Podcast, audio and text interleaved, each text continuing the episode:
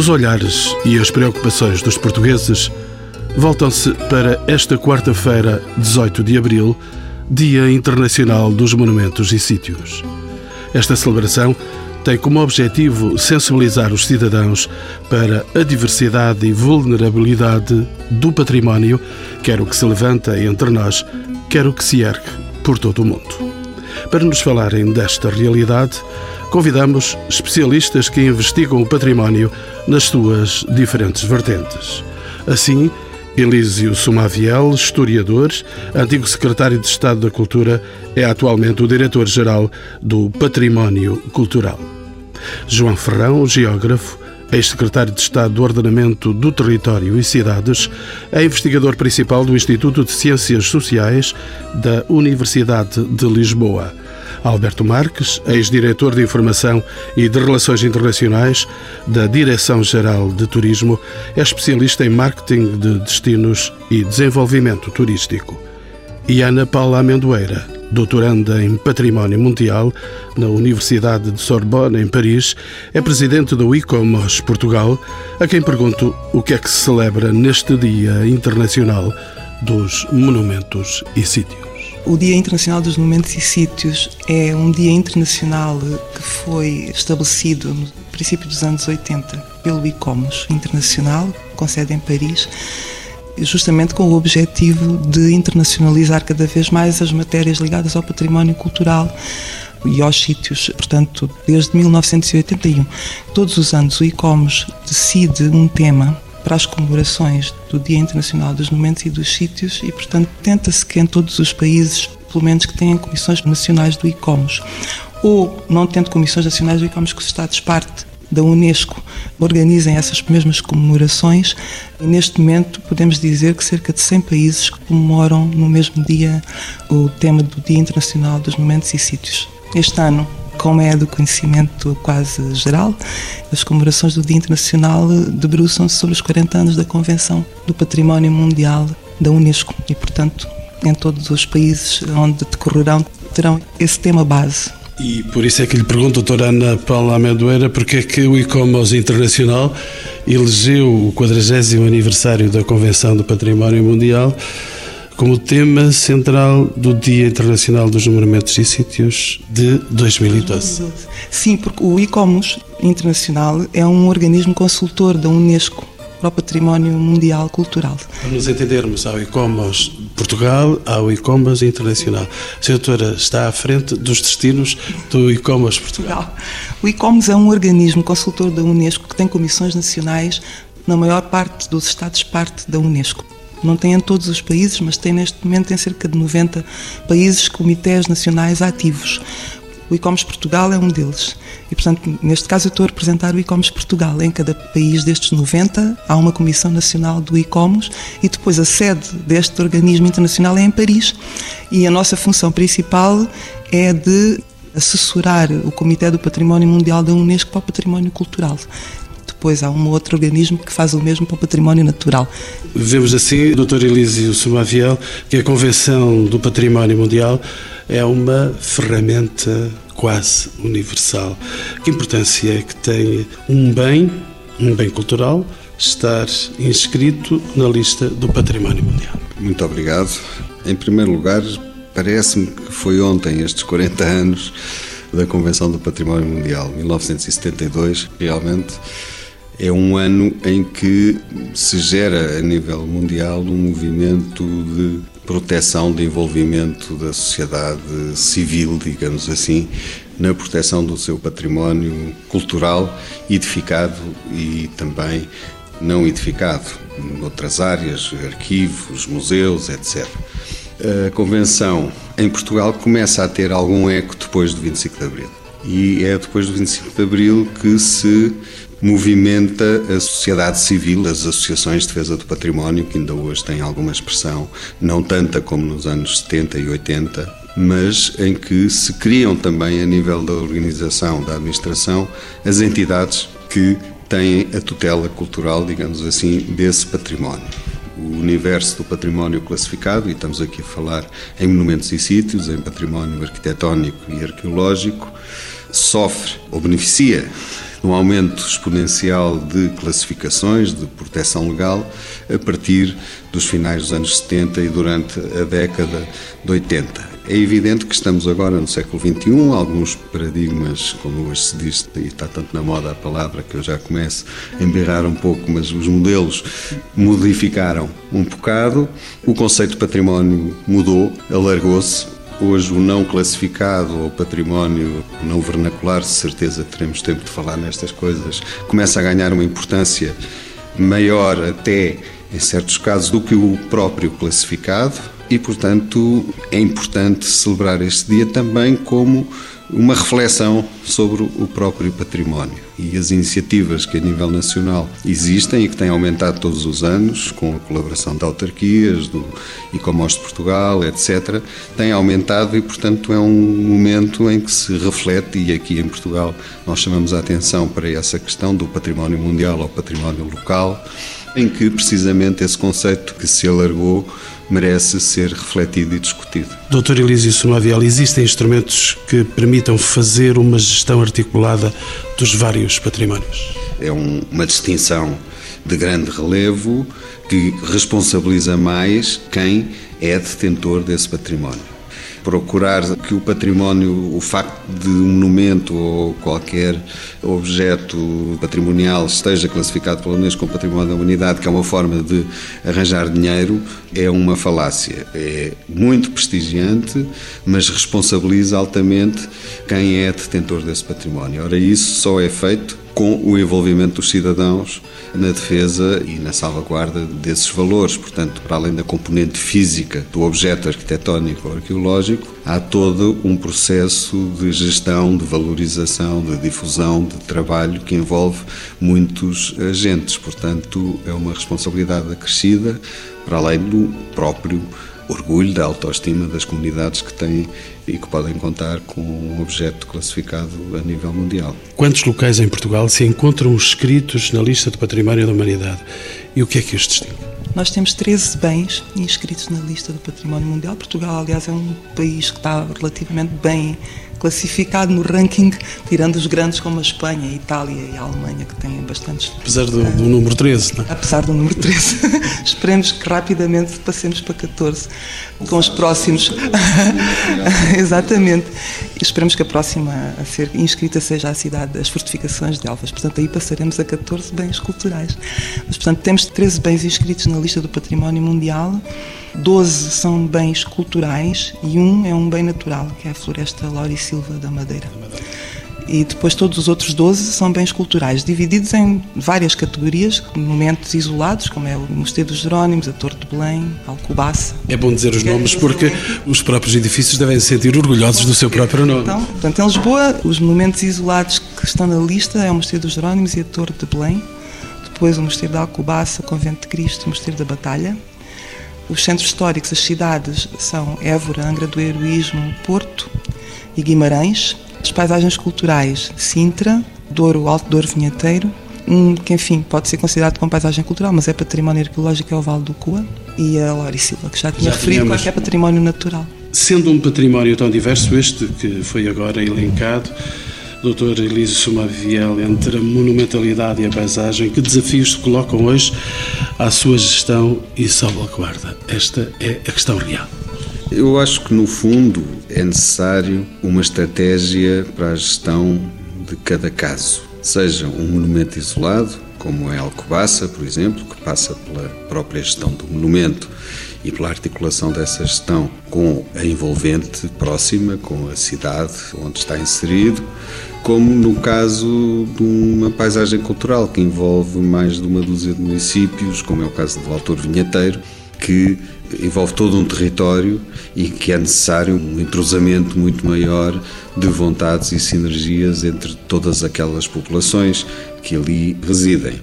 E, portanto, tudo isto deve ser enquadrado por um chapéu institucional, uma estratégia unívoca de princípios de, de valores de salvaguarda que possam manter este património, sem que, contudo, o facto dele ser mantido, dele ser preservado, salvaguardado, não impeça de ser valorizado, de introduzir componentes contemporâneas, que não é um tabu, e que todo aquilo que seja desenvolvimento passe também pelos critérios que a própria Unesco também definiu para a gestão do património mundial.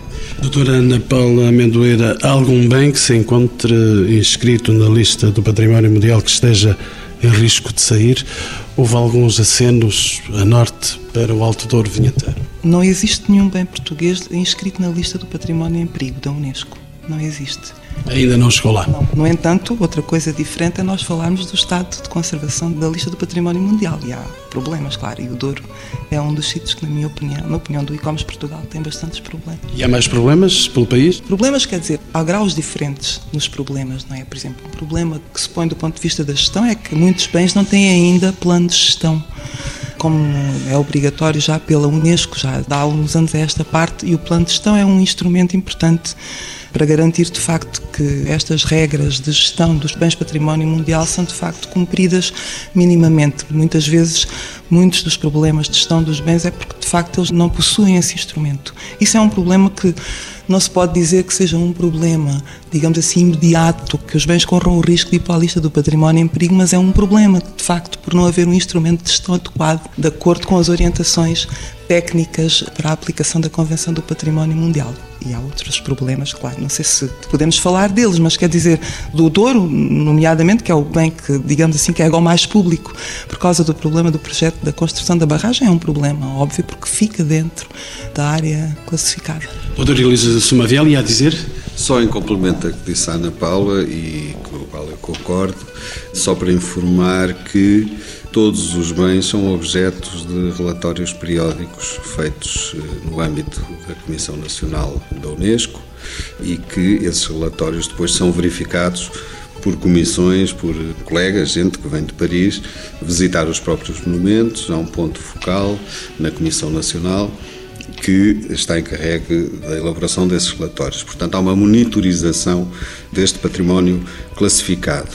É evidente que uma paisagem cultural está sujeita sempre a questões que se acabam por tornar públicas e com a sua mediatização óbvia, mas que devem ser, e estão a ser, tratados sempre a montante de factos consumados que possam realmente fazer perigar uma classificação. No caso nacional, como a Ana Paula disse, eu concordo, não há de momento qualquer questão.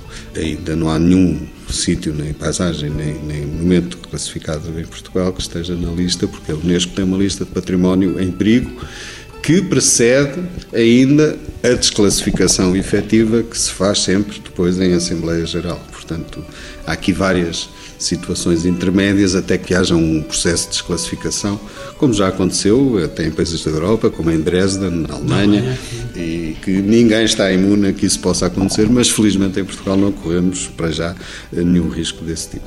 Nova presença nos encontros com o património, o professor João Ferrão, ele é geógrafo e é nessa sua condição de geógrafo que lhe coloco esta questão. O património cultural, em particular o património mundial, é um recurso importante no ordenamento do território.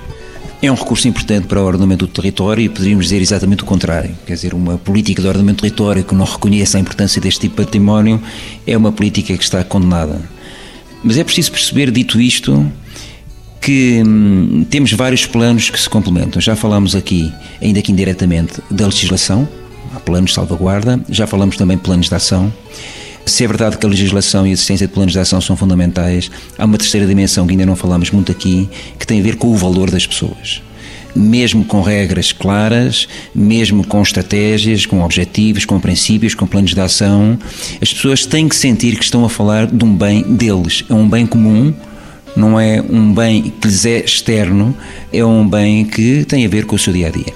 É evidente que se falamos de monumentos ou de paisagens, estamos a falar de universos diferentes. Mas em ambos os casos isso é verdade, embora com uma intensidade distinta falar de uma paisagem classificada, sem falarmos em participação efetiva das pessoas, sem falarmos em consciencialização, sem falarmos em múltiplas formas de intervenção, desde as escolas, às famílias, aos empresários, às autarquias, para que todos percebam que falar de um bem classificado é falar de um bem de todos, de um bem comum e, portanto, todos têm a reconhecer nessa classificação. Mas mais do que isso, temos também que dizer todos têm que beneficiar dessa classificação. A beneficiar, obviamente, no bom sentido.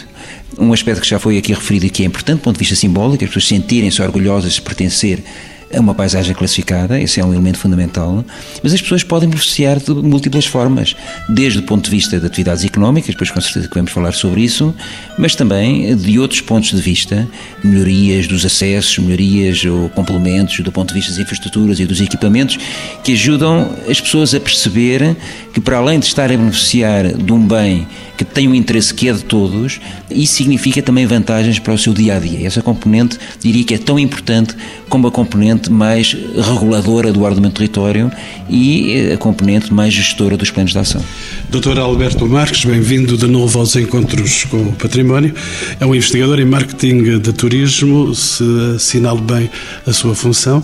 Aliás, teve atividade bastante desenvolvida nesta área.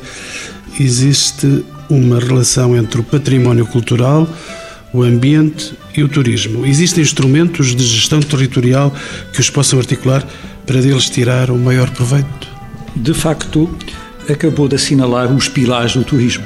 Não é concebível hoje em dia a prática turística sem eh, que essa mesma prática e a gestão desse mesmo fenómeno não assente no património natural e no património cultural. Consequentemente, qualquer atividade turística que pretenda desenvolver-se sem eh, ter estas duas dimensões em consideração está condenada ao fracasso. Ainda que momentaneamente e aparentemente possa ser um êxito comercial, chamemos assim. Dito isto, de facto, o desenvolvimento da oferta turística segue, tal qual as outras atividades económicas, a legislação que sobre o ordenamento do território existe e, consequentemente, qualquer desenvolvimento de um equipamento turístico só pode fazer-se de acordo com as regras, as regras que sobre a matéria da edificação e do, e do ordenamento existe. Mas mesmo que essas regras não existissem, eu diria que mal estaria o turismo, como um investigador francês há uns anos atrás dizia, Pierre de Fer, o turismo mata o turismo.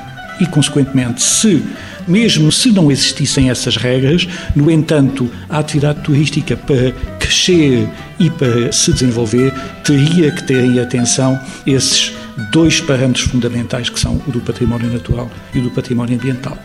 Sabemos que existe, Dr. João Fernando, uma relação entre o património cultural, o ambiente e o turismo. Existem instrumentos de gestão que os possam articular para deles tirar o maior proveito? Existem, existem instrumentos de gestão territorial, existem planos, como referimos há pouco, que definem regras que devem ter sempre duas componentes. Regras de salvaguarda, o que significa impedir ou proibir determinadas soluções, mas também regras de valorização.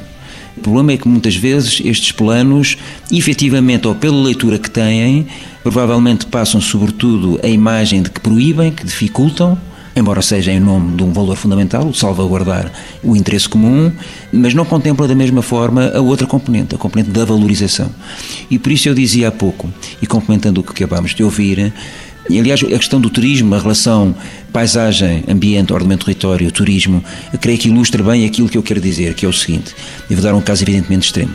Uma paisagem classificada que atrai a procura turística, mas em que esse turismo é um turismo meramente de passagem, que não cria valor, que não cria emprego, que não cria riqueza, é sempre visto pelas populações que vivem no local como algo que aparentemente foi feito para os outros. Ora, não é verdade. Não há nós e os outros. Não há as pessoas que vivem na área com uma paisagem classificada e os outros que vêm de fora e que vêm visitar essa paisagem. É esta relação, esta imbricação que nós temos que fazer, talvez de forma mais inteligente. E, de novo, isto pode parecer um bocadinho paradoxal, vindo de alguém que é da área do ordenamento do território, portanto, não há ordenamento do território sem planos, mas exatamente sei bem que também não há planos eficazes se eles não envolverem as pessoas e se não levarem as pessoas a reconhecerem esta dupla dimensão.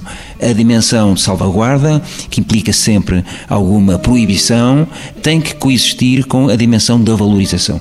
E percebe-se as pessoas no dia a dia, sobretudo no contexto em que nós vivemos hoje, precisam de mais emprego, precisam de criação de riqueza, mas tem que se perceber que é possível e há múltiplos exemplos em todo o mundo e também, felizmente, no nosso país, há bons exemplos de como assegurar as duas coisas. O que nós não podemos ver é a questão da salvaguarda do património como algo que se opõe ao desenvolvimento económico, ou à criação de riqueza, ou à criação de emprego. Não, mas essa articulação tem que ser feita de forma harmoniosa, portanto, impõe determinadas regras, mas ela pode e deve ser feita. Doutor Alberto Marques, ia juntar a sua opinião? Exato, corroborando totalmente aquilo que eh, agora mesmo foi dito, eu acrescentaria só mais dois aspectos que me parecem fundamentais nesta, nesta mesa de discussão. Em primeiro lugar, cada vez menos devemos falar em turistas e não turistas somos pessoas, temos um ciclo de consumo que em determinados momentos somos turistas. Isto é, todos nós em determinados momentos podemos ser turistas. Nós os que vivemos nos locais e nós que vamos a esses sítios, a esses locais, praticar a atividade turística. Uma segunda questão que também está associada a esta é a da importância do turismo na criação de riqueza local património mundial, património local. Para o turismo é tão importante os sítios classificados a nível mundial como os valores locais. E isto porque o turismo vive do mercado. Em muitas circunstâncias, sobretudo ao nível local, o turismo é o mercado. Ou seja, sem haver turismo, não há mercado económico local.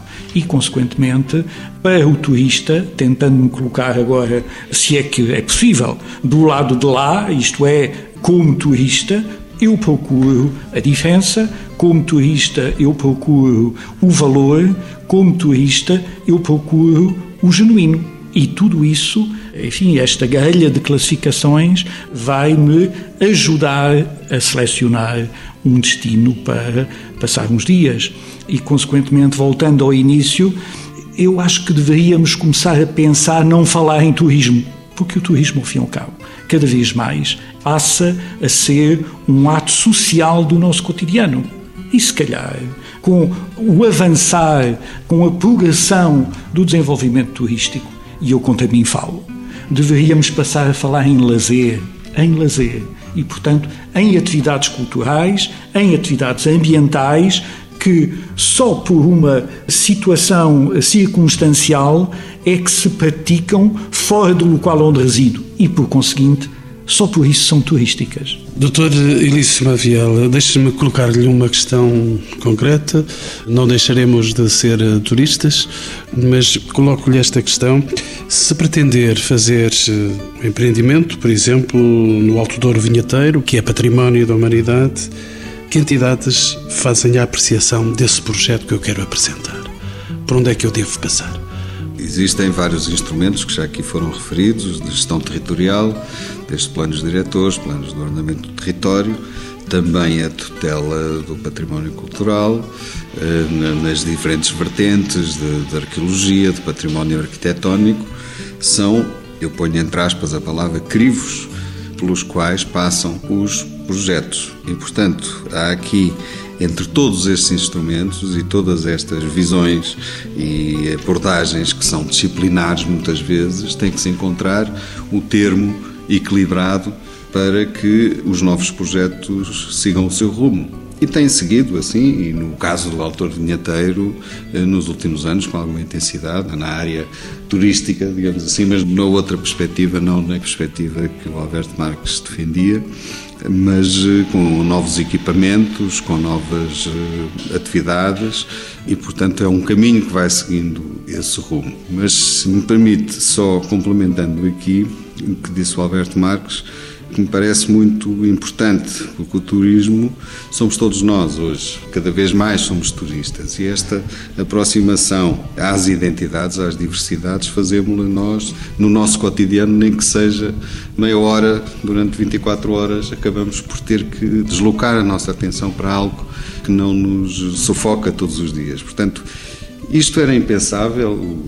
Alberto Marques sempre esteve à frente do seu tempo nestes conceitos, mas era impensável uma ligação que está a haver hoje, efetivamente, e no terreno, com diversos projetos, com rotas temáticas, etc., entre o património e o turismo. E nós dois sabemos bem que no passado século não era possível ainda falarmos a mesma linguagem porque tínhamos dois negócios, entre aspas, diferentes. Mas cada vez mais esta aproximação virtuosa se vai fazendo no terreno e sempre e sublinho o que disse o professor João Ferrão, contando com as pessoas, que são o património mais importante de todos. Podemos ter os melhores instrumentos, os melhores planos, os melhores regulamentos, mas sem as pessoas é impossível eh, fazer isso. Portanto, há aqui um trabalho importante eh, a desenvolver. Professor João Ferrão, e depois das pessoas, deixa-me perguntar-lhe: a preservação do património é um fator de diferenciação nesta época em que vivemos, da globalização, não constitui também, por isso, um recurso insubstituível para a economia? Constitui, obviamente, mas se calhar agora temos sido tão consonantes, agora chegou a, a, altura de, não de divergir, mas de colocar o dedo em algumas feridas, porque, aliás, isso já, no fundo, esteve presente em todas as apresentações ou observações que nós ouvimos, nós estamos face a um problema que é de grande complexidade. E é particularmente complexo na situação atual que nós estamos, de crise, nomeadamente do ponto de vista financeiro. O que é que eu quero dizer com isto? Em primeiro lugar, nós sabemos hoje que para intervir convenientemente nesta matéria não o podemos fazer com políticas estritamente setoriais. É evidente que haverá sempre políticas a favor do património, ainda bem que há, mas este tipo de intervenções, sobretudo quando estamos a falar de paisagens, de áreas com alguma dimensão, às vezes com uma dimensão muito considerável, a intervenção não pode ser meramente setorial. E aquilo que setorialmente chamamos a política de património, a política de turismo, a política de desenvolvimento regional, a política de infraestruturas, do que seja, tem que estar articulada com base numa estratégia comum. Ora, isso choca, e todos nós sabemos isso, isso choca com aquilo que é a tradição da administração em Portugal, que é, por um lado, uma administração muito centralista, depois é muito setorializada e é muito verticalizada. E não é fácil pôr as várias tutelas, os vários serviços, ainda que desconcentrados, a falarem, mesmo quando há uma estratégia definida, a falarem e a atuarem de forma convergente. Eu creio, e há aqui à volta da mesa pessoas que poderão provavelmente desenvolver o tema melhor do que eu, mas, por exemplo, no caso do autor vinheteiro, foi criada uma estrutura de missão exatamente com esse objetivo. Digamos, forçar a que houvesse uma estratégia integrada de desenvolvimento, onde a componente patrimonial é fundamental, é central, mas não é a única, e mesmo assim houve muitos problemas, e provavelmente, não sei, suponho que haja uma avaliação, mas o resultado concreto dessa estrutura de missão que foi criada com esse objetivo, em alguns aspectos está longe daquilo que nós gostaríamos que fosse o seu resultado. Portanto, há esta questão, combater uma cultura da administração que está muito enraizada é muito difícil. Por outro lado, uma questão também muito complexa e que nós não podemos ignorar, mais uma vez, em relação às paisagens, é a seguinte: as paisagens são um produto histórico. São um produto que foram construídos ao longo da história, às vezes ao longo de séculos, onde um determinado tipo de ocupação humana se foi moldando e associando àquilo que eram as características físicas do relevo, do clima, etc., produzindo paisagens específicas que nós hoje como nós as conhecemos já assim, quase que parece que sempre foram assim, não foram, não é? A paisagem do Alentejo, a paisagem do Douro, etc. Todas elas foram paisagens criadas com muito sangue, suor e lágrimas, diga-se de passagem. Bom, qual é o problema? O problema é como é que nós podemos manter funcionalmente vivas paisagens que foram criadas num enquadramento histórico completamente diferente. E isto não é simples como é que nós podemos manter determinadas paisagens que foram criadas num determinado contexto, em geral no contexto de sociedades que eram rurais e agrícolas, e portanto a atividade agrícola alimentava aquele tipo de paisagem. Hoje nós vivemos em sociedades diferentes e, portanto, isso levanta um problema real que é, desculpem estar a utilizar este termo um bocadinho técnico, como é que nós podemos refuncionalizar as bases de paisagens que têm uma determinada história. Isto é, não olhar para essa paisagem de uma forma rígida. As paisagens são vivas, mas também não podemos desfigurar aquilo que são paisagens que, pelas características que têm, foram exatamente classificadas e reconhecidas como sendo um bem de todos. Mas não é fácil e, portanto, eu diria que, para além de tudo aquilo que nós dissemos aqui, o problema da articulação no contexto da administração e a questão de manter vivas paisagens que nasceram em contextos diferentes são dois problemas complexos. Não são inultrapassáveis, mas são complexos e temos que lidar com eles de forma muito frontal. Professor João Ferrão, deixe-me então colocar a questão ao Dr. Alberto Marques. Posso perguntar-lhe se existe um turismo vocacionado para o património em Portugal? Existe, existe um turismo vocacionado para o património em Portugal, como de resto existe eh, hoje em dia cada vez mais em todo o mundo.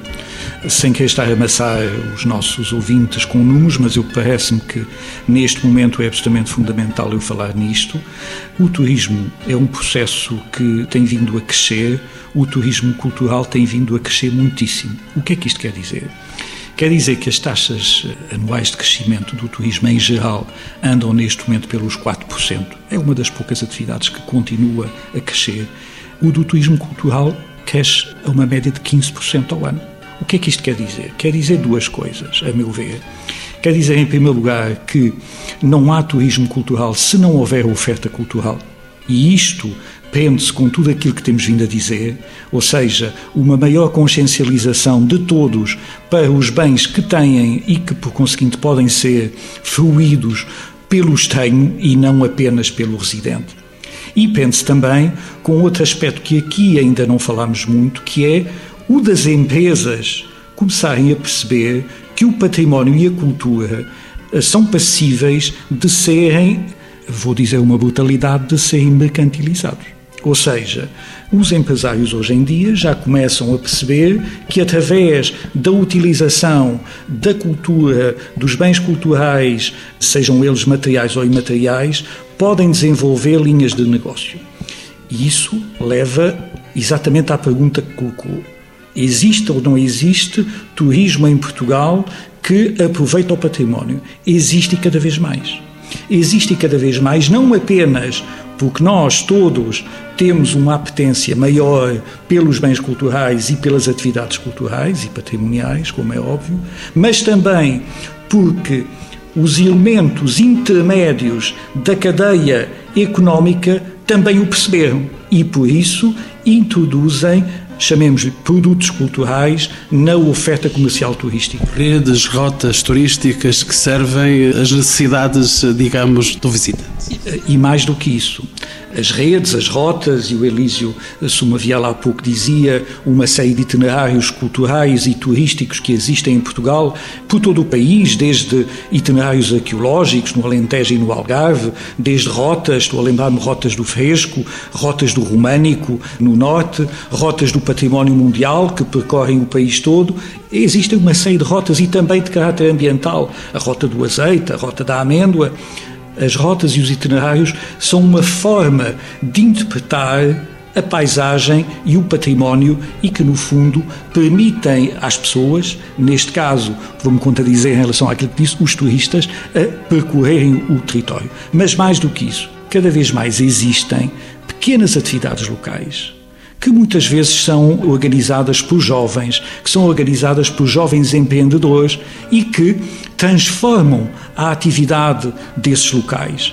Pequenas empresas de animação, pequenas empresas de interpretação da natureza, pequenas empresas que, no fundo, têm orgulho na sua terra, têm orgulho no seu património e querem continuar a viver e a trabalhar nos seus locais. E isso só é possível desde que se verifique como se está a verificar aquilo que perguntou, que é, de facto, se o património é, ao fim e ao cabo, um objeto de, passo o termo, de negócio. E é.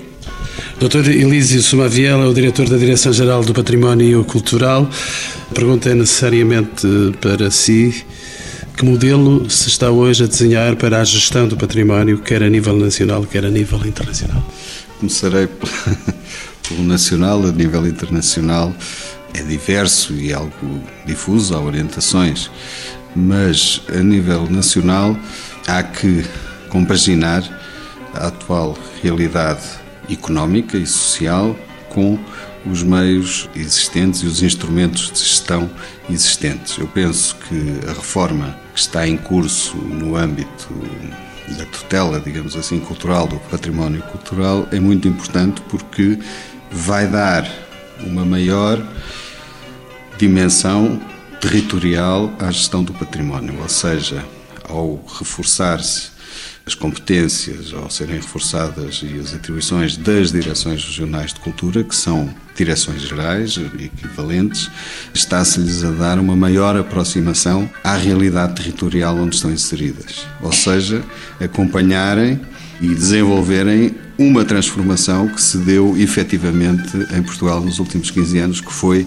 a entrada do poder local na própria gestão e na sua própria motivação de proteção e valorização patrimonial, coisa que era impensável há 15 anos atrás, em que, ou há 20, em que quando começámos nesta vida, a preocupação dos autarcas e natural era criar infraestruturas eh, nas suas freguesias, água, luz, esgotos, saneamento básico, portanto o património estava aquém, ainda além das preocupações do tempo. Hoje, a maior percentagem de investimento público em património é feito pelas autarquias e não pelo Estado central. Portanto, esta realidade obriga a que um Ministério da Cultura ou uma Secretaria de Estado esteja atenta a esta mudança e tenha instrumentos no território de acompanhamento e de valorização dessa mudança. Com, e aí está, o João Ferrão pôs o dedo na ferida, que é esta questão da articulação entre os organismos da administração central numa estratégia de realmente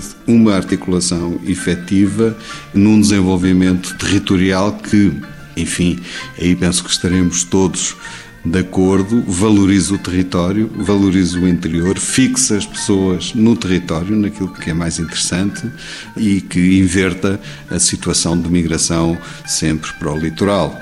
A parte do negócio é muito importante, porque até numa área que tem um potencial enorme, talvez falemos ainda nisso, que é a reabilitação urbana e que é o futuro da área da construção civil, já é na Europa e irá ser de Portugal.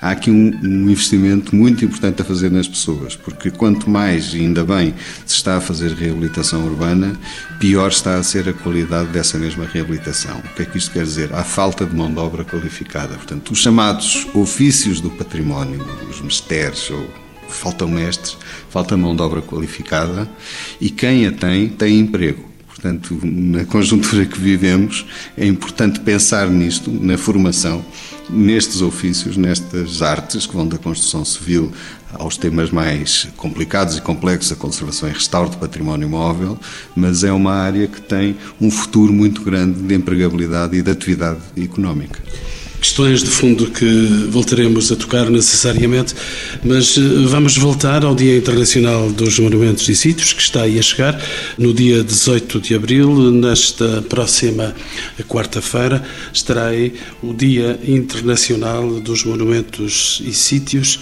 e por isso eu gostaria de saber, e da doutora Ana Paula Amendoeira, é o IGESPAR e o ICOMOS que organizam as atividades deste dia. O que é que vai acontecer de relevante nesses dias para que possamos já ter uma intenção de estar lá?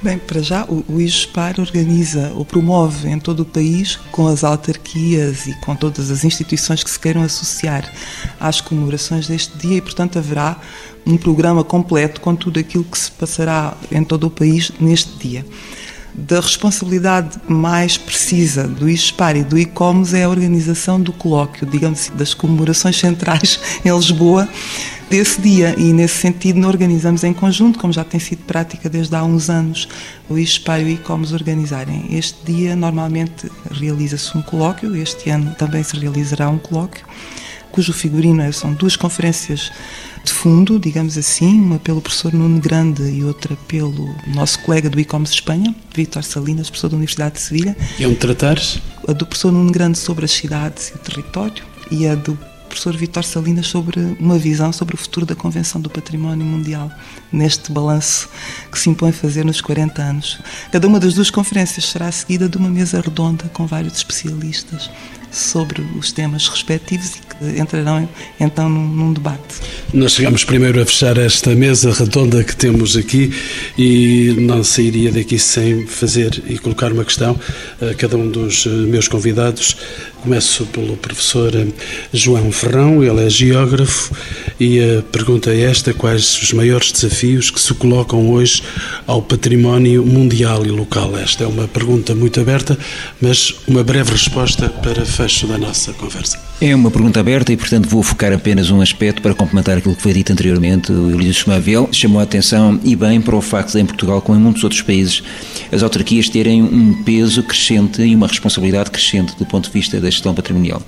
E há, portanto, aqui algo que pode ser uma contradição entre aquilo que é um aproximar do terreno, que é bom, mas que muitas vezes colide com o facto de nós termos a necessidade de mobilizar públicos cada vez mais globais.